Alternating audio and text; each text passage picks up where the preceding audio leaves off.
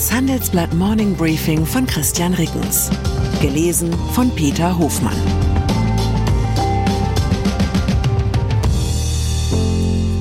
Guten Morgen allerseits. Heute ist Mittwoch, der 17. Januar 2024. Und das sind unsere Themen. Abgeliefert. China erfüllt selbstgesetztes Wachstumsziel. Aufgeräumt. Forsa-Umfrage sieht vier Fraktionen Parlament im Bund. Angeschlagen. Macron will mit Reform allerlei die Rechten stoppen.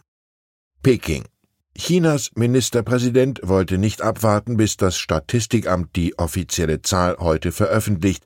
Bereits am Dienstag sagte Li Qiang beim Weltwirtschaftsforum in Davos, dass die chinesische Wirtschaft 2023 um 5,2 Prozent gewachsen sei. Damit hätte China sein Ziel von 5 Prozent übertroffen. Nun darf man sich die chinesische Spielart der Statistik nicht als exakte Wissenschaft vorstellen, sondern eher als gut formbaren politischen Dämmschaum, mit dem das Pekinger Regime allerlei Risse im ökonomischen Gemäuer verschwinden lassen kann. Ein Anwendungsbeispiel dieses Spezialbaustoffs die Statistikbehörde korrigierte im Dezember die offizielle Zahl für das Bruttoinlandsprodukt 2022 leicht nach unten, da dieser Wert die Vergleichsbasis für das Wachstum 2023 ist, lässt die Korrektur die Daten für 2023 entsprechend besser aussehen. Derartige Revision seien ziemlich verdächtig, findet Barry Norton, Professor an der University of California und einer der führenden Experten für chinesische Wirtschaftspolitik. Die chinesische Wirtschaft sei 2023 eher um rund 1,5 Prozent gewachsen, vermuten gar die Experten des US-Thinktanks Rhodium. Im laufenden Jahr sind es fünf große Risiken, die nach Ansicht unserer China-Korrespondenten Sabine Gusbett und Martin Benninghoff auf der chinesischen Wirtschaftsentwicklung lasten werden. Zum einen ist da die anhaltende Immobilienkrise. Trotz eines Rückgangs der Bautätigkeit um 18 Prozent habe der aufgeblähte Wohnungsmarkt erst etwa die Hälfte der notwendigen Korrektur hinter sich, schätzen die Experten von Bloomberg Economics. Dazu kommt der eheflaue Konsum. Drei Viertel des Vermögens chinesischer Haushalte stecken Schätzungen zufolge in Immobilien. Sinken deren Preise bedeutet das massenhaften Wohlstandsverlust so dürfte der private Konsum auch 2024 nicht zum erhofften Wachstumsmotor werden. Außerdem gibt es Überkapazitäten. Das Regime in Peking will die Zukunftsbranchen Batterietechnik, erneuerbare Energie und E-Mobilität zu Wachstumstreibern aufbauen. Doch durch die hohen staatlich gelenkten Investitionen drohen dort massive Überkapazitäten. Ein weiteres Risiko sind sinkende Exporte. Im vergangenen Jahr sind Chinas Exporte gemessen in Dollar erstmals seit 2016 gefallen.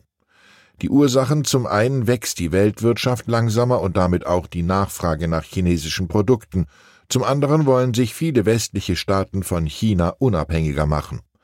Darüber hinaus gibt es politische Risiken. Die geopolitischen Spannungen und wechselseitigen Handelsrestriktionen zwischen China und dem Westen drücken die Stimmung in Chinas Unternehmen und bremsen Investitionen. Parteien Durchmarsch geht anders. Das neu gegründete Bündnis Sarah Wagenknecht erhält laut einer gestern veröffentlichten Forsa-Umfrage im Auftrag von RTL derzeit im Bund weniger als drei Prozent Zustimmung.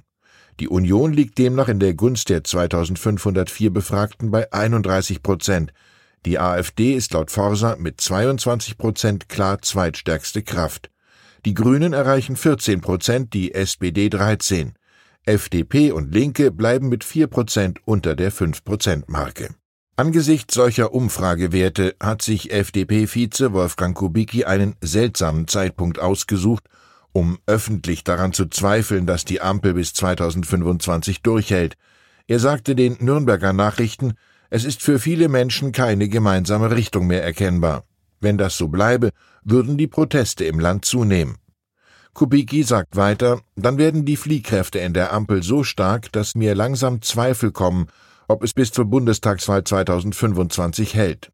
Ich kann meiner Partei jedenfalls nicht raten, nach der Bundestagswahl noch einmal mit den Grünen zu koalieren.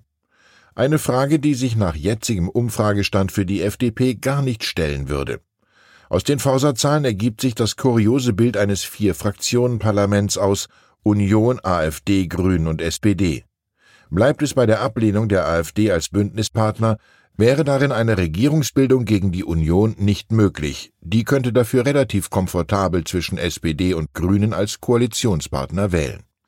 Bereits in diesem Jahr stehen reichlich Wahlen auf Kommunal-, Landes- und Europaebene an.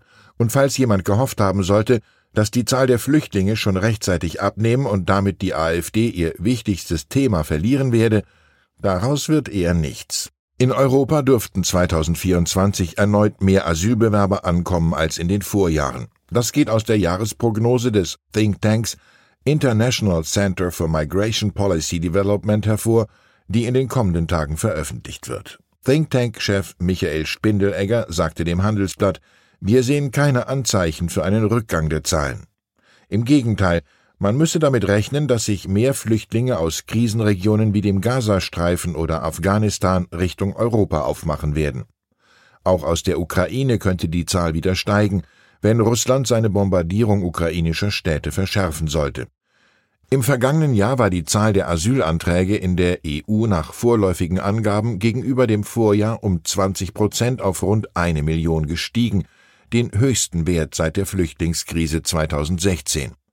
Die gerade beschlossene EU-Asylreform mit Schnellverfahren an den Außengrenzen werde an der Zahl der Flüchtlinge kurzfristig nichts ändern, sagte Spindelegger, da sie erst 2026 in Kraft trete. Emmanuel Macron auch in Frankreich dürften die Rechtspopulisten um Marine Le Pen bei der Europawahl in fünf Monaten gut abschneiden. Wohl auch um dem zu begegnen, will Emmanuel Macron nun mit einem bunten Reform allerlei das Vertrauen der Franzosen zurückgewinnen. Der Präsident kündigte am Dienstagabend an, dass in etwa 100 Schulen Uniformen getestet würden. Auch solle es mehr Staatsbürgerkundeunterricht geben und alle Schüler in der Mittelstufe sollten Theaterkurse besuchen. Frankreich plane zudem die Lieferung von etwa 40 Langstreckenraketen und mehreren hundert Bomben an die Ukraine, Außerdem soll der Zugang zu Sozialleistungen erleichtert werden. Ich bin an dieser Stelle ganz froh, dass Bildung in Deutschland Ländersache ist und die Ampel in ihrer Not nicht mit einem Schuluniformerlass um die Ecke kommen kann. Eine zünftige Debatte über das Für und Wider der Einheitskleidung unter besonderer Berücksichtigung der einkommensgestaffelten Beihilfen zu deren Beschaffung würde das Land politisch wahrscheinlich ebenso effektiv lahmlegen wie Bauernproteste und Bahnstreik zusammen. Reisen. Deutschland hinkt nur noch hinterher, ist nirgendwo mehr wirklich spitze, keineswegs. Was der Fußballnationalmannschaft und dem deutschen Grand Prix Schlager hoffentlich noch bevorsteht, hat der deutsche Reisepass bereits geschafft. Er hat sich zurückgekämpft und steht auf Platz 1 des Passport-Ranking der britischen Beratungsfirma Henley. In 194 Staaten und Territorien weltweit kann ein Bundesbürger demnach mit seiner roten Mamba einreisen ohne vorher ein Visum zu beantragen. Mehr schafft keiner. Den Spitzenplatz, den Deutschland zuletzt 2017 innehatte, teilen wir uns allerdings mit Frankreich, Italien, Spanien, Singapur und Japan. An letzter Stelle des Ranking liegt laut Henley Afghanistan, mit dessen Pass man nur in 18 Staaten unbürokratisch willkommen ist. Ich wünsche Ihnen einen Tag, an dem sich Ihnen alle Türen öffnen. Herzliche Grüße, Ihr Christian Rickens. PS. Haben Sie schon vom PALS Women Economic Network gehört? Wir vernetzen führende Frauen aus Wirtschaft, Wissenschaft und Politik für einen branchenübergreifenden Austausch auf Augenhöhe. Für Interessierte vergeben wir fünf Plätze für den digitalen PALS Neujahrsempfang am 25. Januar. Je schneller Sie sich unter impulse at handelsblattgroup.com melden, desto größer ist Ihre Chance, dabei zu sein.